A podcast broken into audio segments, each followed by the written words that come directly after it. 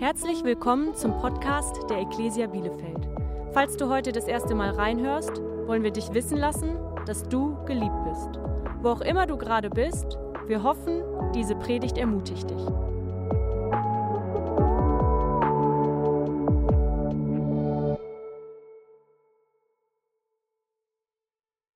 Und an dieser Stelle möchte ich euch bitten, dass ihr Markus Rode noch mal ganz herzlich willkommen heißt mit einem Applaus hier bei uns vorne auf der Bühne. Hey, Markus hat mir gerade erzählt, dass er vor 20 Jahren ähm, Open Doors eigentlich alleine gestartet hat. Und nun hast du mittlerweile wie viele Mitarbeiter?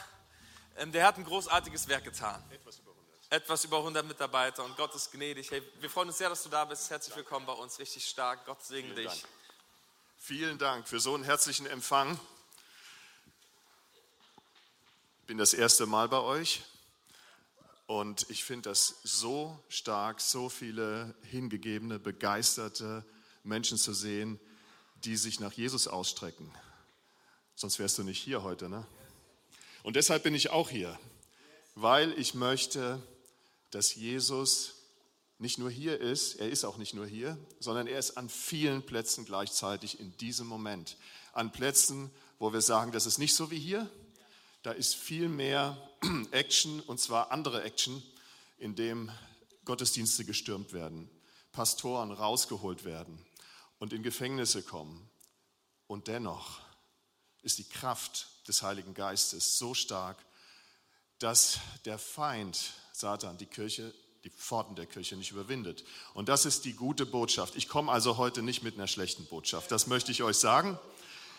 Es ist ein Thema, wo immer wieder die Frage ist, ähm, ah, wie, wie geht das überhaupt? Wie kannst du das so viel Leid hören, immer wieder Nachrichten zu kriegen? Christen sind gefoltert worden, sind in Arbeitslagern, werden ermordet. Wie ist das überhaupt möglich? Und ich möchte euch heute dazu einladen, dass ich sage, es gibt keine Helden. Ich bin kein Held. Ihr seid wahrscheinlich keine Helden, weil sonst habt ihr ein Problem aber Jesus ist unser Held. Und mit ihm werden Dinge möglich, die wir vorher in dieser Form selbst nie für möglich gehalten haben. Und deshalb stehe ich heute hier. Es ist aus reiner Gnade. Ich habe immer gesagt, Herr, du hast wahrscheinlich irgendwie einen Fehler gemacht, dass du mich berufen hast in einen Dienst, von dem ich überhaupt keine Ahnung hatte, nichts wusste. Ich wusste nichts von verfolgten Christen. Und deshalb ist es mir so wichtig, heute das auch mit euch zu teilen, dass ihr nicht denkt, hier ist der Experte, sondern ich bin einer von euch. Ich kann nur aus seiner Kraft hier stehen. Ich kann aus seiner Kraft aber auch berichten, weil er uns Vollmacht geschenkt hat. Und ich habe das Thema heute, es ist eine Kombi aus Predigt und Vortrag, aber es ist etwas, was Jesus auf dem Herzen liegt. Das ist das Entscheidende. Ich habe das genannt Christenverfolgung was hat das mit uns zu tun? Es ist ja wirklich eine legitime Frage, denn ähm, wenn ihr hier heute, ihr habt hier heute aufgebaut, ihr seid hier reingekommen, niemand hat euch gehindert und ihr seid heute hier.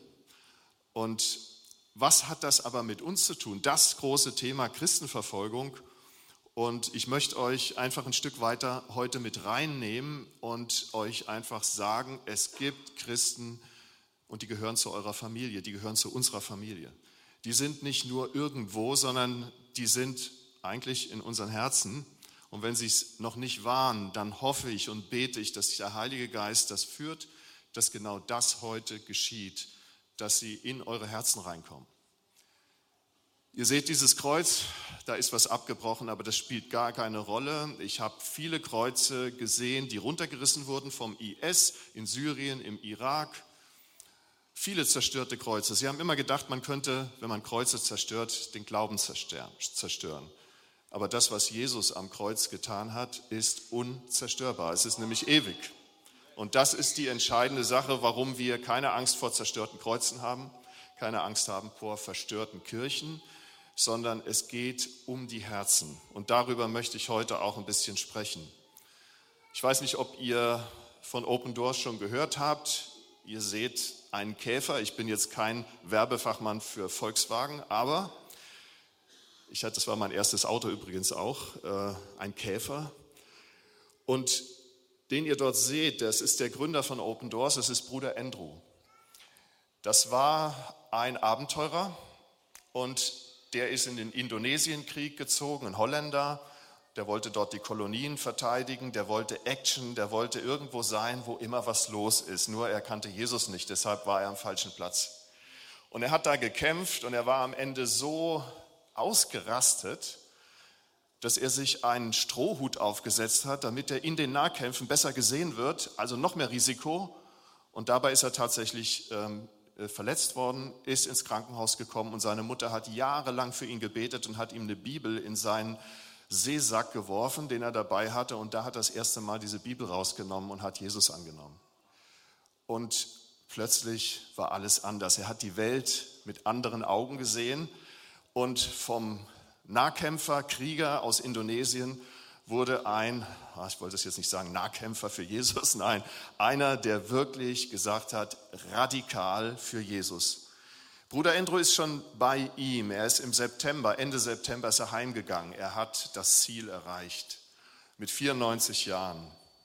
Und als junger Mann, als er Jesus kennengelernt hat, hat er sich die Frage gestellt, nicht nur, was ist in meiner Gemeinde oder da, wo ich zu Hause bin, los, sondern ich möchte mehr verstehen, wie Gott diese Welt sieht, aus der Vogelperspektive. Er hat eine Missionarsausbildung gemacht. Er hatte eine Englischlehrerin, die kein Englisch konnte.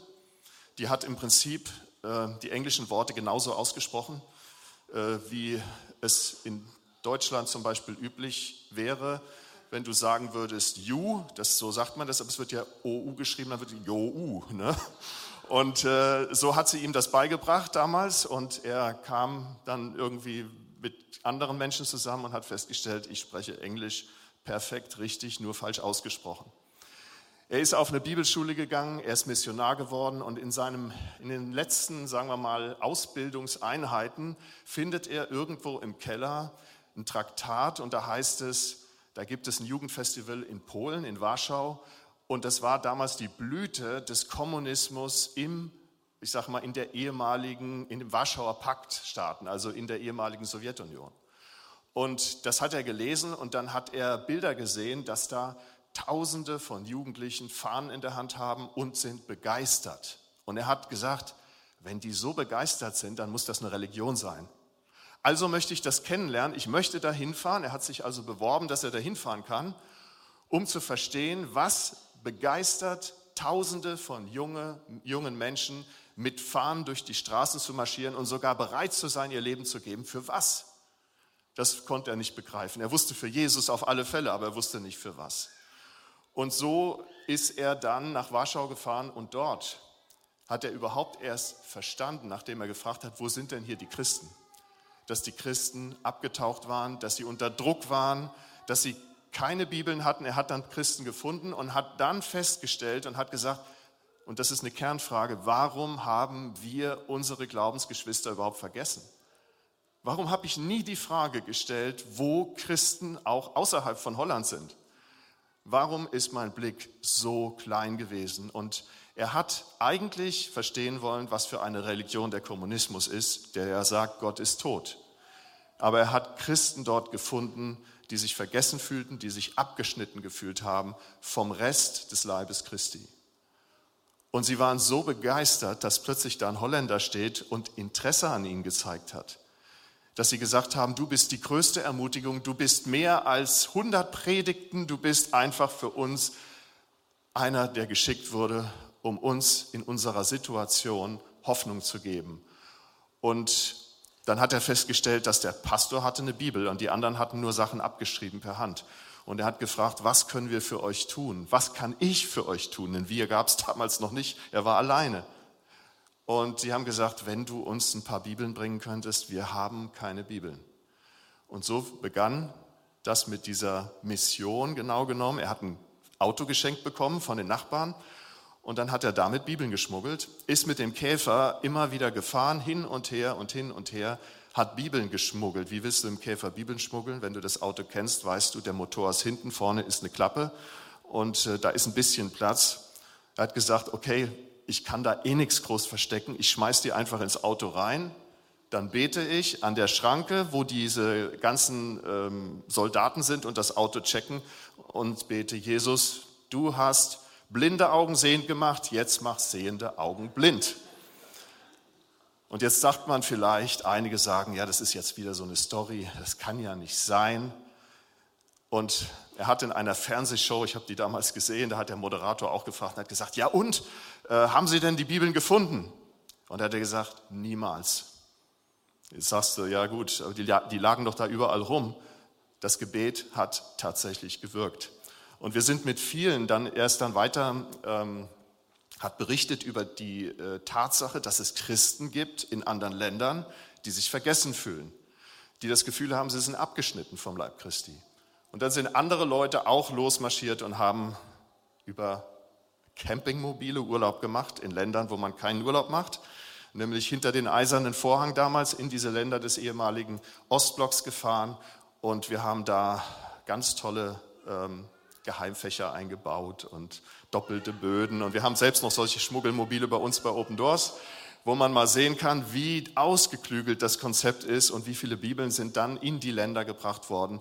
Und unsere Glaubensgeschwister haben das Wort Gottes gekriegt, was so wichtig ist, so entscheidend ist, wo viele für gestorben sind, um es einfach nur bekommen zu können. Was für einen Wert hat dieses Wort Gottes? Und manchmal haben wir die Regale voll. Ich weiß nicht, wie viele Bibeln wir zu Hause haben, aber ehrlich gesagt, also ich würde wahrscheinlich nicht untertreiben, wenn ich sagen würde, mindestens 25, 30, alle Sorten. Wenn du bei uns im Wohnzimmer rumgehst, brauchst du nur irgendwo reinzugreifen und hast mit Sicherheit eine Bibel oder ein geistliches Buch in der Hand. Und ähm, es hat so einen Wert. Und Bruder Andrew saß dann irgendwann in Warschau auf einer Bank, hat seine Bibel aufgeschlagen und hat ein Wort gelesen, was ihr hier seht, nämlich das ist das, dieser Berufungsvers, ist ihm ins Herz reingefallen. Werde wach und stärke, was noch übrig ist und schon im Sterben liegt, aus Offenbarung 3, Vers 2.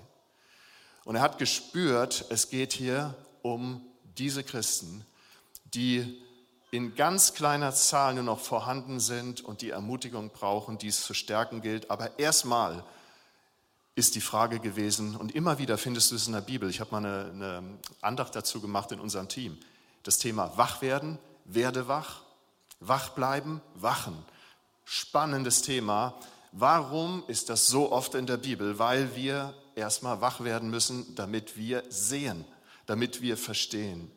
Und er hat dieses Wort bekommen, werde wach. Und das war nicht nur für ihn als Ein-Mann-Show, sondern es war eine Botschaft für den Leib Christi, auch für euch, für uns, für mich. Und ähm, Bruder Andrew ist zwar als Schmuggler Gottes bekannt geworden, es gibt ja dieses, diesen Weltbestseller, der, ich weiß nicht, zig, zig Millionenfach in aller Welt verteilt wurde. Wenn du das Buch liest, wirst du es nicht mehr vergessen. Das garantiere ich dir. Wer es gelesen hat, es ist der Hammer, was der Mann erlebt hat. Wir haben es auch dabei heute, by the way, aber es ist etwas, was zeigt, wenn man sich auf Jesus verlässt und ihm vertraut, dann ist nichts, aber auch gar nichts unmöglich. Wir müssen nur das eigene Ich loslassen und auf ihn vertrauen. Und dann werden Dinge sich entfalten, von denen wir noch nicht mal geahnt haben, dass es möglich ist. Und unser Auftrag, den wir bekommen haben, ist der Auftrag, den er damals von Gott bekommen hat. Ich wusste als Christ, ich bin in der christlichen Familie groß geworden, es war für mich normal. Aber ich habe nie in einem Gottesdienst etwas gehört von verfolgten Christen. Ich bin wirklich in die Gemeinde gegangen. Meine Eltern haben mich mitgeschleift, ja, als Kind. Ich bin immer eingeschlafen dann oben auf der Empore. Ähm, und vielleicht habe ich es da verpasst, zwischenrein. Aber ich kann euch sagen, ich habe wirklich keine Erinnerung, dass irgendwo, in irgendeiner Gemeinde, wo ich war und auch in der Studentengemeinde jemals das Thema verfolgte Christen angesprochen wurde, obwohl es ja der rote Faden mit in der Bibel ist. Und das hat mich etwas gerüttelt und geschüttelt, als ich vor 20 Jahren diese Berufung bekam und in einem Bewerbungsgespräch saß und auf die Frage, ja, hast du schon mit verfolgten Christen? Ich habe gesagt, keine Ahnung. Ich weiß gar nichts davon. Aber wenn Jesus mich da haben will, ich habe lange dafür gebetet, dass das in Erfüllung gibt, was er für mich auf dem Herzen hat, dann will ich da reingehen. Und deshalb habe ich gesagt, wenn das keiner weiß, und mein Auftrag war erstmal jetzt auch Deutschland. Wir sind übrigens auch mit dem Dienst in Warschau, in Polen. Wir haben dort auch ein Team, die unterwegs sind. Das ist so schön, da wo es begonnen hat. Aber ich habe damals gedacht, wenn das hier kaum einer weiß oder keiner weiß, dann ist es doch höchste Zeit, Herr, öffne die Herzen, damit das geschieht, was deine, deine Gemeinde, und da geht es um die Endzeitgemeinde, ihr gehört zur Endzeitgemeinde, ja.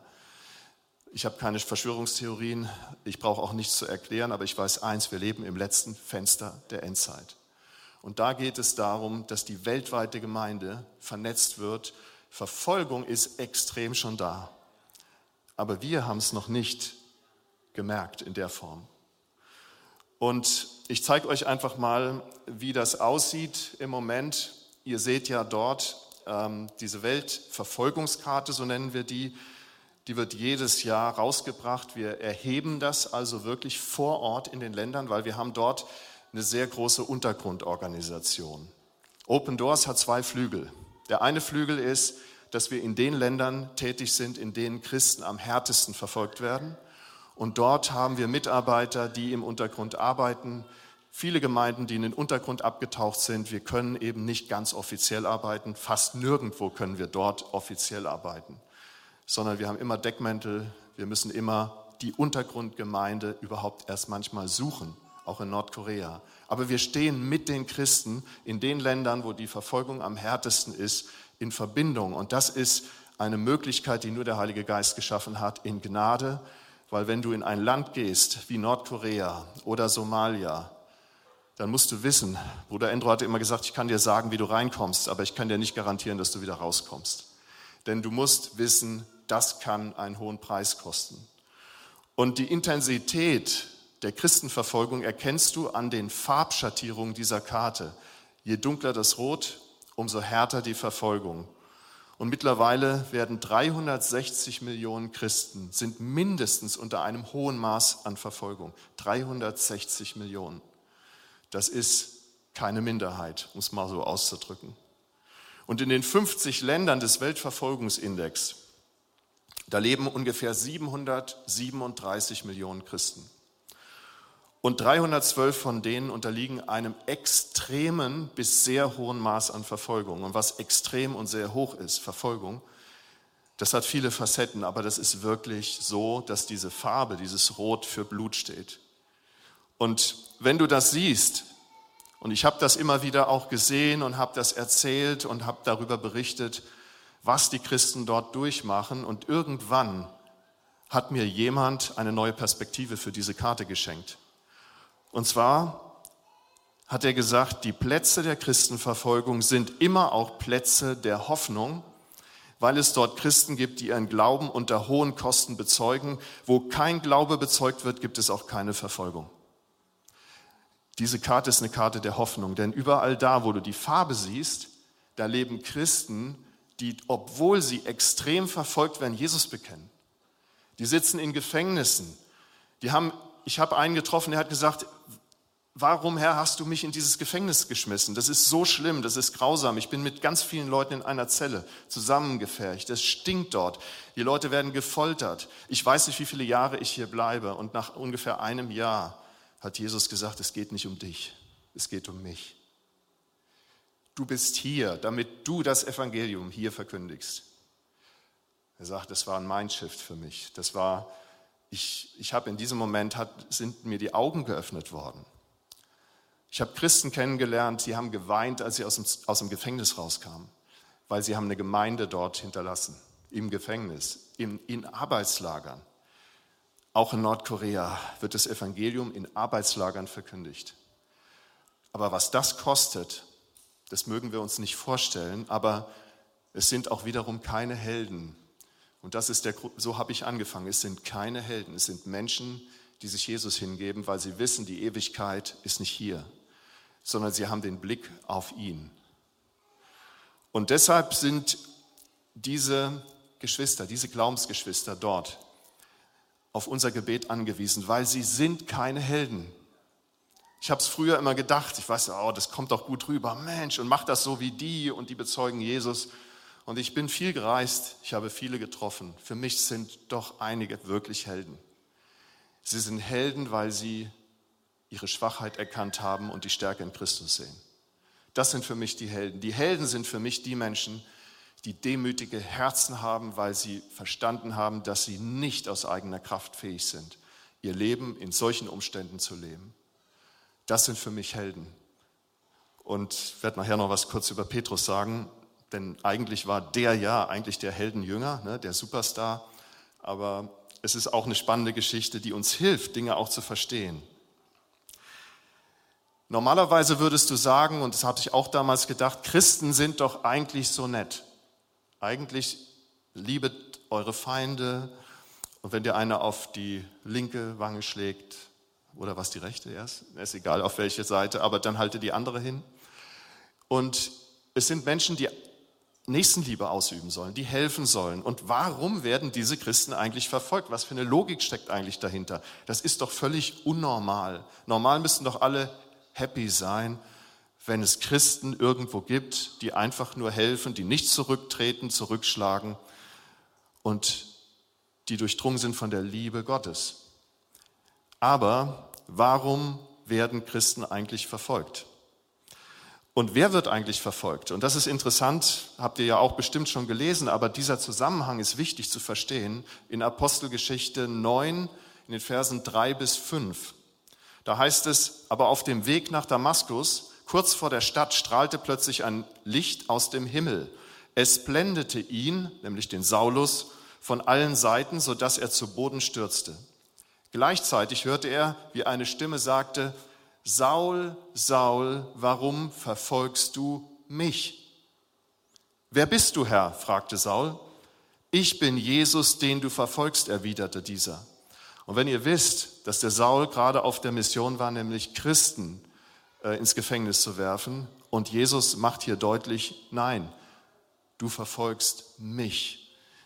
Wenn Christen verfolgt werden, dann geht es um die Identität in Christus. Es geht um Jesus Christus. Wenn du Probleme bekommst als Christ, dann geht es hoffentlich nicht um dich, egal wer du bist, sondern dann geht es, wenn es um des Glaubens willen ist, um die Identität, deine Identität in Jesus Christus. Satan, den gibt es, und das sehen wir auch in der Verfolgung, der möchte die Jesus-Identität in uns auslöschen. Das ist sein größtes Ziel. Christen sollen dazu gebracht werden, den Namen von Jesus Christus zu verleugnen. Und ohne Jesus Identität gehören wir zu dieser Welt und sind damit Eigentum des Fürsten dieser Welt, nämlich Satan. Ohne Jesus Identität hast du nicht das ewige Leben. Und das ist das, warum Christen, die aus muslimischem Hintergrund kommen, buddhistischem Hintergrund, viele kommen zum Glauben an Jesus, gerade viele Muslime durch Träume und Visionen, warum sie nicht bereit sind, trotz Folter, obwohl sie aus ihren Familien ausgestoßen werden, Jesus aufzugeben, weil sie in dieser Identität ewiges Leben haben. Und was kostet es, Jesus nachzufolgen? Wir denken manchmal im Westen, das habe ich auch gedacht, ey, wenn du Jesus nachfolgst, bist du nur gesegnet. Es wird alles besser, es wird alles leichter, es wird alles cooler. Aber ich kann dir sagen, und das findest du in der Bibel, es kostet einen Preis, wenn du Jesus bekennst. In manchen Regionen nicht so wie in diesen Regionen, die ihr hier seht. Dort kostet es einen sehr, sehr hohen Preis. Und die Frage ist immer zuerst die Frage nach dieser Jesus-Identität. Und ich durfte Christen kennenlernen, deren Antwort auf diese Frage sie einen hohen Preis gekostet hat. Als ich angefangen habe, vor knapp 20 Jahren, habe ich einen Besucher bekommen, der kam aus Eritrea. Ich saß gerade da alleine an meinem Schreibtisch im Spielzimmer unserer Kinder. Es fing an mit, wie gesagt, ganz klein in Deutschland, mit äh, einer Halbtagssekretärin und einem Mitarbeiter, der im Norden in Seesen war. Und ich saß in Kelkheim bei Frankfurt zu Hause alleine. Und dann klingelte das Telefon und einer sagte, ja, kann ich vorbeikommen? Ich bin Pastor aus der Full Gospel Church aus Asmara in Eritrea. Und bei uns beginnt gerade eine Verfolgung. Wir brauchen euch, wir brauchen eure Gebete. Ich möchte die Zeit, die Zeit auskaufen, solange ich noch Gelegenheit habe, euch zu treffen. Und ich möchte dich gerne treffen und dir davon erzählen. Und er war bei mir, wir saßen uns gegenüber, wir haben gebetet zusammen und er hat mir erzählt, dass dort gerade angefangen wurde, die Pastoren zu verhaften und in Gefängnisse zu werfen. Und er hat zu mir gesagt, bitte vergesst uns nicht, betet für uns. Wir haben Adressen ausgetauscht, E-Mail ausgetauscht. Und ich habe am Schluss gebetet. Und als ich für ihn gebetet habe, habe ich eine ganz große Last aufs Herz bekommen. Dr. Kieflu heißt der Mann. Und das war vor 20 Jahren. Wenige Monate später hat man ihn, als er zurück war, ins Gefängnis geworfen. Und diese Leute sitzen dort in unterirdischen Gefängnissen oder in Schiffscontainern, in solchen Teilen über Jahre. Und zwar nicht nur alleine, sondern mit ganzen Gruppen von Christen. Und er sitzt seit 20 Jahren, nachdem er mich besucht hat, wenige Monate später, im selben Jahr, sitzt er immer noch da. Und wisst ihr, warum er dort sitzt? Er müsste nur eine Unterschrift geben. Eine Unterschrift, dass er Jesus nicht mehr weitergibt und von ihm erzählt dass er nicht mehr als Pastor tätig ist. Und das Papier legt man den Leuten vor und sagt, sie müsst nur unterschreiben und dann ist es erledigt, dann bist du draußen. 20 Jahre in Finsternis wegen einer Unterschrift. Das kann er nicht aus eigener Kraft, das kann er nur, weil Christen für ihn und für andere Leiter und Christen beten, damit sie das nicht unterschreiben. Und für die, die es unterschrieben haben, ist Jesus dennoch da und gestorben und hilft ihnen und vergibt ihnen wieder. Ich habe auch einen kennengelernt, der gesagt hat, ich bin unter Elektroschocks zusammengebrochen und habe Jesus verleugnet. Und ich habe mich selbst als verloren gesehen. Ich war in tiefster Verlorenheit und ich wollte mich umbringen. Und er hat es versucht, aber Jesus hat es nicht zugelassen und Jesus hat ihm gezeigt, ich bin dir gnädig. Du hast es nicht geschafft, das zu tun unter diesem Druck, aber dein Herz ist nach wie vor mein Herz. Und ich habe auch dieses Jahr, nachdem Covid äh, die große Welle runtergegangen ist, durfte ich wieder stärker reisen.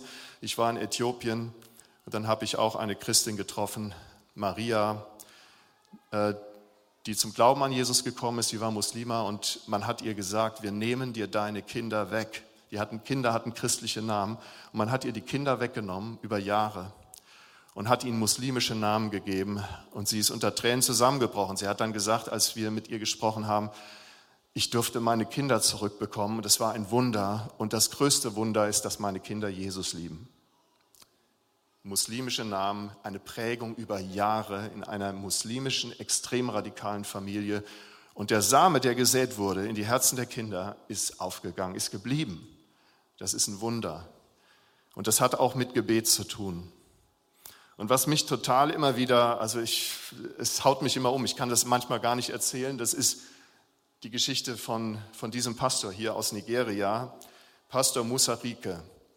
Manchmal habe ich gesagt, nee, ich mache weiter, ich, ich erzähle die Geschichte nicht, ich schaffe es einfach jetzt nicht. Aber ich möchte es euch trotzdem in Kurzform sagen. Der Mann ist Pastor in einem Dorf im Norden von Nigeria. Und ähm, dieses Dorf wurde überfallen von radikalen Islamisten und man hat dort ein Massaker verübt. Und er hat dort drei Kinder und seine Ehefrau verloren. Aber das, was besonders hart war, was mich immer wieder auch an meine Grenzen führt, ist, dass er das erlebt hat, wie seine Ehefrau starb. Er kniete bei ihr und hat gesagt, bleib stark im Glauben, ich, wir werden uns wiedersehen. Diese Perspektive, diese Perspektive vom Hier nach da die trägt und ist stark genug, dass Menschen das können, was sie nicht können.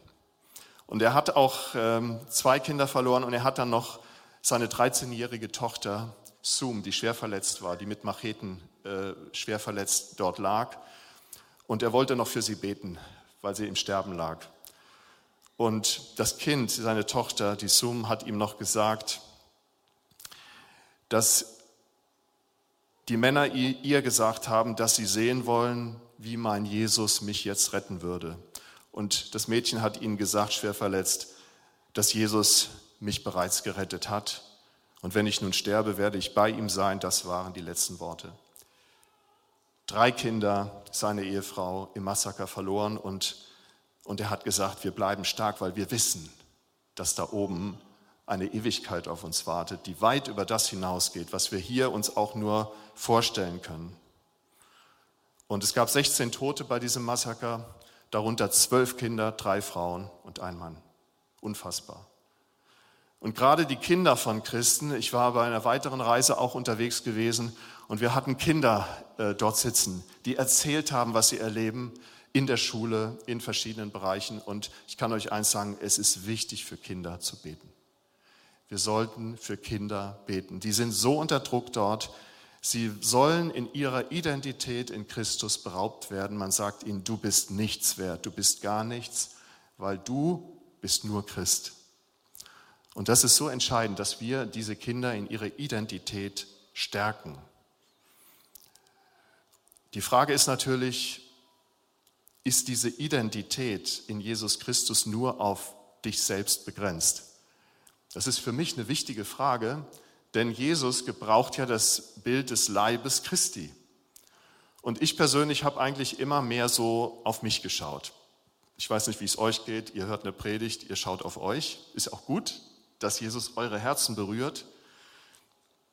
Aber Jesus sieht mehr, sieht nicht nur dich alleine, sondern ihr seid hier zusammen, weil ihr eben nicht nur einzeln seid, sondern hier ist eine Gemeinschaft, hier ist eine Church. Hier sind Menschen, die verbunden sind miteinander und das soll euch Kraft geben, Mut geben und euch tragen. Das ist die Identität, die Christus euch zugesagt hat. Ihr habt hier eine Identität als Gemeinde, als Christen zusammen.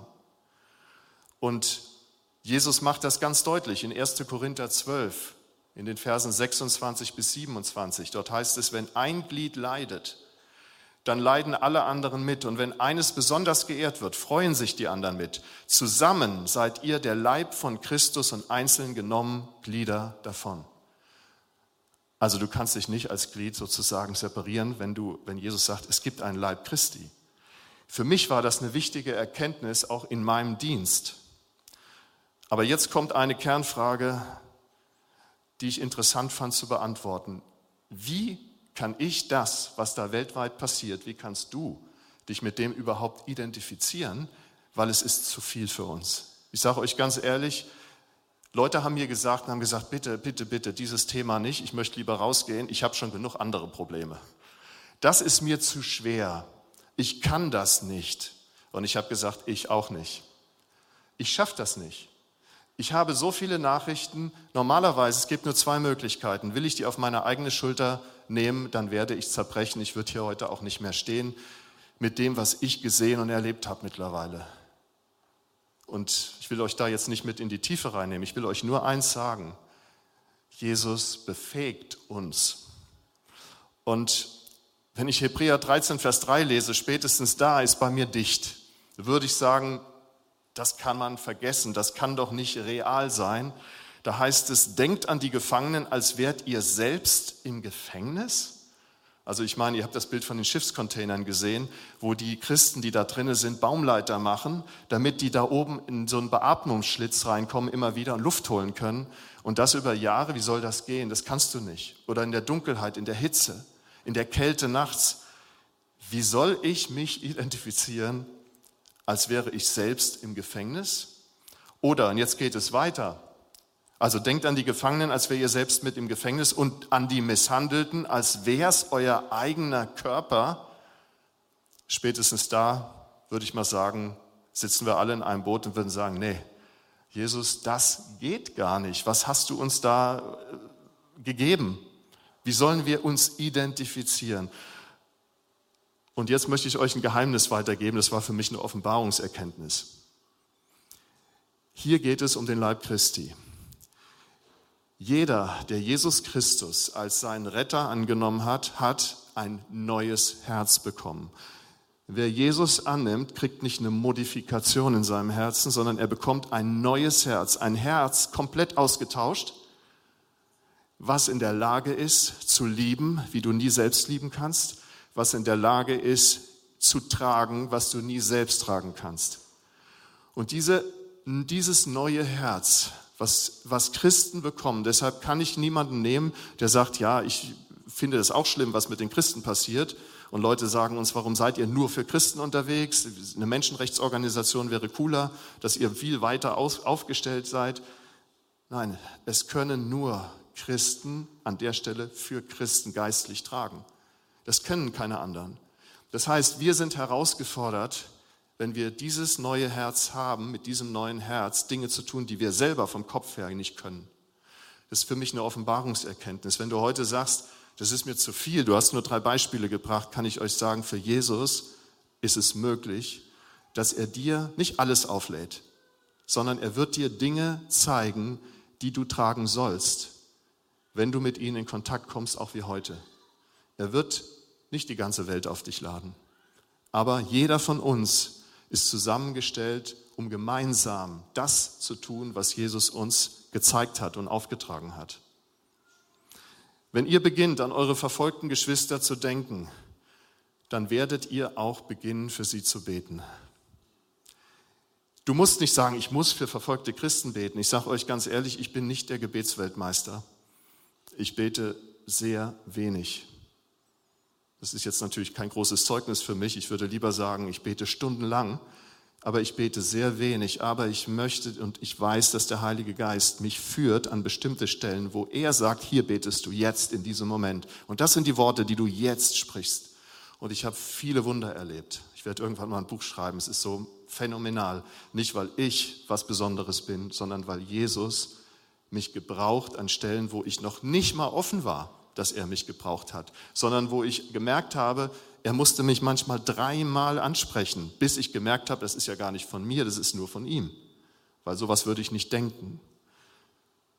Jesus möchte dich heute gebrauchen für eine Erweiterung, wenn du sagst, ich habe schon so viele Themen. Ja, ich weiß, ich auch.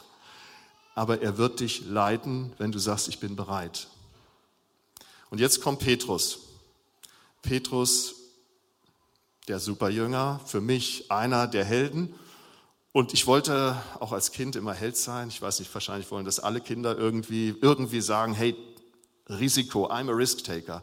Ja, ich war in meiner Kindheit wahrscheinlich, bin eher eigentlich der Introvertierte, aber wenn es um Freunde ging, wenn es um Sachen ging, war ich immer vorne mit dabei, der Risk-Taker. Das machen wir, das schaffen wir. Visionäre sind Leute, die im Guten viel erreichen, aber leider auch im Nicht so Guten. Und ich habe auch in einigen Bereichen im Nicht so Guten gewirkt.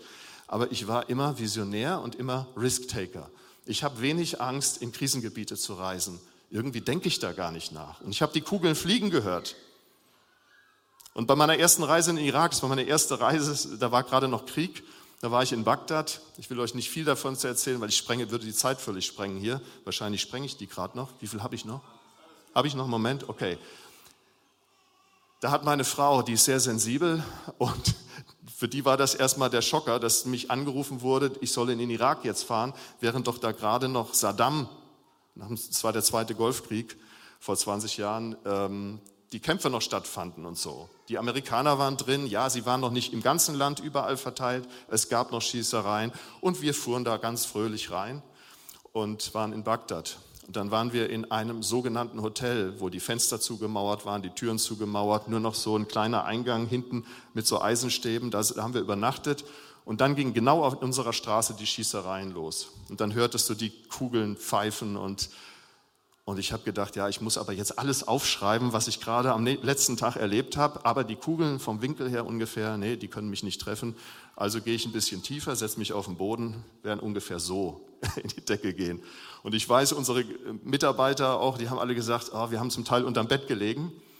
Aber ich hatte irgendwie keine Angst. Ich habe nur gedacht, gut, musst ein bisschen gucken, dass du nicht jetzt direkt getroffen wirst. Aber ansonsten mach weiter und wir beten und am nächsten Tag fahren wir weiter und die, US, die, die amerikanischen Soldaten haben uns gesagt, ja, aber auf der Straße, wo ihr fahrt, da werden gerade die Leute gekillt, erschossen. Er haben gesagt, ja, aber wir haben einen Auftrag. Und wenn wir im Herzen des Auftrags sind, habe ich immer gesagt, auch zu meiner Frau, wir sind sicherer dort, wo wir berufen sind, als auf der deutschen Autobahn. Das ist viel gefährlicher, nur wir wissen es nicht. Und deshalb ist es wichtig, dass wir einfach in diesem Wissen auch vorangehen. Und so habe ich einfach gewusst, ja, Herr hat mich vielleicht berufen. Ich bin in vielen Bereichen mit Sicherheit nicht die richtige Person, aber vielleicht gibt es ein paar Elemente, die geholfen haben. Risk-Taker, Visionär. Petrus war auch einer von der Sorte. Und dann kam genau dieser Moment, bevor er Jesus dreimal verleugnet hat. Ja, war ja diese Situation, dass äh, Er hat ja alles gemacht, er ist aufs Wasser gegangen und äh, er war der Superstar der Jünger. Und Jesus sagt ihm, bevor er dreimal Jesus verleugnet, Jesus sagt doch, ich habe für dich gebetet, dass du deinen Glauben nicht verlierst. Wenn du also später umgekehrt und zurechtgekommen bist, stärke den Glauben deiner Brüder. Er gibt ihm vor dem Versagen, das muss man sich mal überlegen, vor dem absoluten Totalversagen, er verleugnet Jesus. Er war mit Jesus unterwegs. Er hat die Wunder von Jesus erlebt. Er hat alles gesehen. Und Jesus gibt ihm vor dem Versagen, vor dem Totalversagen bereits den Auftrag, wenn du also später umgekehrt und zurechtgekommen bist, stärke den Glauben deiner Brüder. Auf Deutsch gesagt, deinen Heldenstatus wirst du verlieren. Du wirst ein anderes Herz kriegen, ein demütiges Herz. Und er hat Jesus dreimal verleugnet. Ich kenne den noch nicht mal, hat er gesagt. Aber Petrus hat noch eine Antwort zu Jesus gehabt, die fand ich besonders herausfordernd. Er sagte, Herr, sagte Petrus, ich bin bereit, mit dir ins Gefängnis und sogar in den Tod zu gehen, sagte er vorher noch. Doch Jesus erwiderte, ich sage dir, Petrus, noch heute Nacht, bevor der Hahn kräht, wirst du dreimal geleugnet haben, mich überhaupt zu kennen. Es ist der Härtefall, finde ich. Und das zeigt, wie wichtig es ist, dass wir für verfolgte Christen beten. Ich habe immer gesagt, es geht darum, den Blutkreislauf zwischen den Gliedern des Leibes Christi wiederherzustellen, denn er fließt nicht. Verfolgte Christen haben so viel zu geben, wenn ein Blutkreislauf in einem Leib fließt.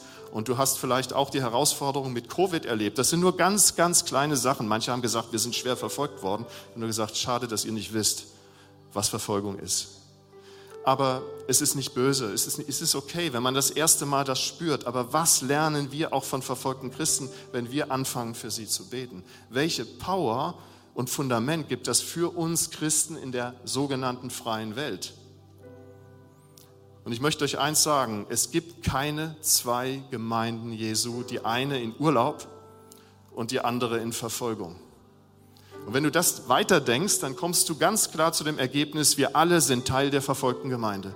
Unsere Identität ist nicht die Identität der Gemeinde in Urlaub, sondern unsere Identität ist die Identität der verfolgten Gemeinde, weil wir zusammengehören. Wenn ein Glied leidet, leiden alle anderen Glieder mit. Aber du kannst nicht leiden, wenn du nicht anfängst, für sie zu beten und dich mit ihnen zu identifizieren. Und dann wirst du stark, auch hier im Westen. Du wirst gestärkt durch sie. Du betest für sie, aber es kommt so viel mehr zurück. Und das erlebe ich immer wieder, wenn ich unterwegs bin. Dass Gemeinden, die sich engagieren für ihre verfolgten Geschwister, nicht einen zusätzlichen Programmpunkt haben, sondern sie haben einen Identitätspunkt. Die haben ihre Identität neu verstanden. Dass wir nicht nur hier das kleine Häufchen sind, was sagen, oh, wir haben aber Glück gehabt sondern es wird uns auch ereilen. Und wir werden gestärkt sein, wenn wir jetzt schon beginnen, das zu tun, was Jesus uns aufgetragen hat. Ist deine Gemeinde Teil der verfolgten Gemeinde, ist die Frage. Bist du Teil der verfolgten Gemeinde? Und ich habe noch einen Chart, was ich euch noch weitergeben möchte, zeigen möchte aus Hebräer 10, 32, 34. Das war für mich nochmal so eine Offenbarungserkenntnis. Und zwar gibt es da auch diese Zweiteilung. Nicht im Leib Christi, dass die zweigeteilt sind, sondern die Teilung in den Leiden. Da heißt es, denkt daran, wie ihr euch früher bewährt habt, gleich nachdem ihr die Wahrheit kennengelernt hattet. Damals musstet ihr einen langen und harten Kampf bestehen. Die einen wurden öffentlich beleidigt und misshandelt, die einen. Und die anderen, und das sind wir hier, und die anderen standen zu ihnen ihr habt mit den Gefangenen gelitten. Die einen in den roten Gebieten wurden misshandelt und die anderen, die anderen standen zu ihnen. Das ist der Auftrag, den Jesus Christus uns gegeben hat und den ich nie gewusst habe. Ich habe nichts davon gewusst, von diesem Auftrag. Mein Auftrag ist es, das bekannt zu machen. Jesus hat mir eine sehr starke Berufung gegeben und hat zu mir gesprochen, ganz persönlich. Und ich war total geflasht, dass er zu mir direkt spricht, zweimal. Und ich habe gedacht, Herr, wenn du zweimal zu mir sprichst, durch eine Person, die nicht wusste, dass du direkt zu mir gesprochen hast und nochmal völlig unabhängig, genau diese Worte, nur minimal anders, dann muss es dir ein großes Anliegen sein, dass das zusammenkommt, was zusammengehört. Christenverfolgung, das Thema, was hat das mit uns zu tun? Deshalb dieses, was hat das mit uns zu tun? Es ist heute kein Bericht gewesen über verfolgte Christen, sondern es ist ein Bericht von verfolgten Christen für euch. Was hat das mit uns zu tun? Das ist ihre erste Bitte. Ihre erste Bitte ist nicht, gebt uns viel Geld. Ihre erste Bitte ist, betet für uns, damit wir im Glauben standhaft bleiben können und das Evangelium weitergeben können. Sie sind die Evangelisten.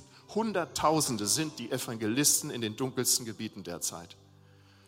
Und die brauchen uns. Sie brauchen unsere Identifikation auch wenn wir nicht heute sagen können, wir können uns so identifizieren, als ob wir mit ihnen im Gefängnis sind.